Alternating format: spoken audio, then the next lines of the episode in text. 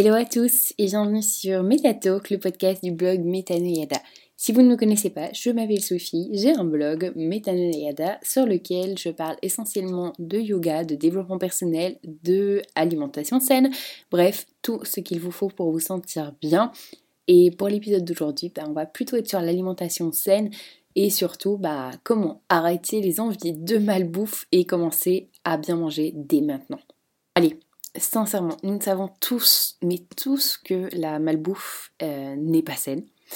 Mais pour autant, on en a quand même envie. Et l'épidémie d'obésité a mis en évidence les dangers de la consommation d'aliments riches en graisse et en sucre. Ça amène aux maladies cardiaques, à l'hypertension artérielle, au diabète. Tout ça, bref, tout ça dû à la surconsommation de malbouffe. Donc pourquoi est-ce qu'on a envie d'aliments qui sont si mauvais pour nous? Eh bien, euh, des chercheurs scientifiques ont montré que c'est dû à deux facteurs. Le premier est la sensation de la nourriture, y compris le goût, l'odeur et souvent la texture dans la bouche. Les entreprises iront au-delà des attentes pour trouver le niveau parfait de croquant, de douceur, de pétillant, tout ça pour propulser votre cerveau au paradis de la malbouffe et nous pousser à acheter encore et encore. La deuxième chose, c'est la combinaison parfaite de sucre, de graisse et de sel. Le bon mélange de produits chimiques va exciter votre cerveau qui en voudra plus, d'où la qualité, ou plutôt le défaut, qu'a euh, la malbouffe. Alors comment mettre fin à ces mauvaises habitudes alimentaires? Si vous mangez de la malbouffe quotidiennement, donc euh, j'entends par là des sodas, bonbons, chips, euh, chocolat sucré, n'importe quel autre truc, vous avez compris, il y a des manières assez efficaces d'arrêter et de vous réorienter vers une alimentation plus saine. La première, c'est la règle des ingrédients, des 5 ingrédients plutôt. C'est un bon moyen de filtrer les aliments transformés des aliments plus sains. Quoi que vous mangiez, assurez-vous que l'aliment ne contienne pas plus de 5 ingrédients. Vérifiez soigneusement les étiquettes et éliminez tout ce qui contient une longue liste d'ingrédients, surtout si vous n'en avez jamais entendu parler. Pensez à cuisiner votre propre version d'un plat préparé afin de savoir exactement ce qu'il contient et d'éviter les ingrédients riches en sucre et en gras. La deuxième chose à faire, c'est d'apprendre à connaître les aliments déclencheurs. Nous avons tous nos aliments traîtres, euh, ceux dont euh, on peut clairement pas se passer, et souvent en grosse quantité. Le problème, c'est que ça peut amener à une pente assez glissante d'en vouloir de plus en plus. Lorsque nous savons que nos aliments déclencheurs sont à la maison, nous savons qu'ils attendent que nous les mangions. Et en raison de notre dépendance à la malbouffe, il est encore plus difficile de résister car elles sont présentes. Donc assurez-vous d'identifier vos envies et faites un effort pour ne pas acheter ces aliments et les garder hors de la maison. S'ils ne sont pas chez vous, vous ne pouvez pas les manger, c'est aussi simple que ça. Troisième chose, la règle des trois couleurs.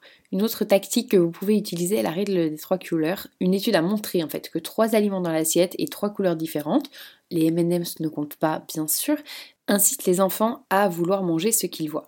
Donc plus votre nourriture contient de couleurs naturelles, mieux c'est. Par conséquent, au lieu d'atteindre la barre de chocolat, choisissez des noix mélangées ou une assiette de fruits colorés pour obtenir plus de variété et donc plus de nutriments dans votre alimentation. C'est particulièrement utile lorsque vous grignotez car c'est là qu'une grande partie de nos calories sont absorbées sans réfléchir. Quatrième chose, changez votre routine. Il est très facile de se mettre à grignoter de la malbouffe.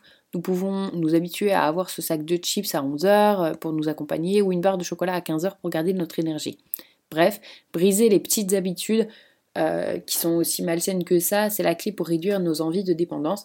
Et lorsque vous ressentez le besoin de prendre votre collation malsaine, disons habituelle, allez faire une promenade de 5 minutes ou bref, faites quelque chose de différent qui vous distraira euh, plutôt que d'aller rendre euh, revisite à votre distributeur automatique euh, préféré. Comptez qu'il faut habituellement 30 jours pour établir une nouvelle habitude, donc tenez ces, 30 jours, persévérez et euh, vous remarquerez bientôt que les envies cessent. Et la cinquième chose à faire, c'est de positionner stratégiquement la bonne nourriture. Avoir des options plus saines en vue directe entraînera votre cerveau à les préférer à la malbouffe. Placez donc les aliments plus sains à l'avant ou au centre de votre réfrigérateur de manière à ce que lorsque vous l'ouvrez, ce soit la première option. Gardez un bol de fruits euh, sur le comptoir pour qu'il soit facilement accessible. Préparez quelques encas à l'avance, tels que le houmous, les carottes crues, de manière à ce que vous ayez des options rapides et très faciles à atteindre. Bref, vous l'aurez compris, il est important de créer des habitudes pour vaincre vos fringales et euh, surtout nos addictions à la malbouffe. Faire de l'alimentation saine un mode de vie et créer un état d'esprit où la malbouffe occasionnelle est un régal plutôt qu'un mode de vie est la clé d'une bonne santé, du bonheur et du bien-être au quotidien tout simplement. Voilà, j'espère que cet épisode un peu court vous aura plu. Si c'est le cas, ben, n'hésitez pas à me le faire savoir en me laissant un commentaire, une étoile, en vous abonnant, ça me fait toujours autant plaisir. Et puis moi, je vous retrouve bientôt pour un nouvel épisode. Salut.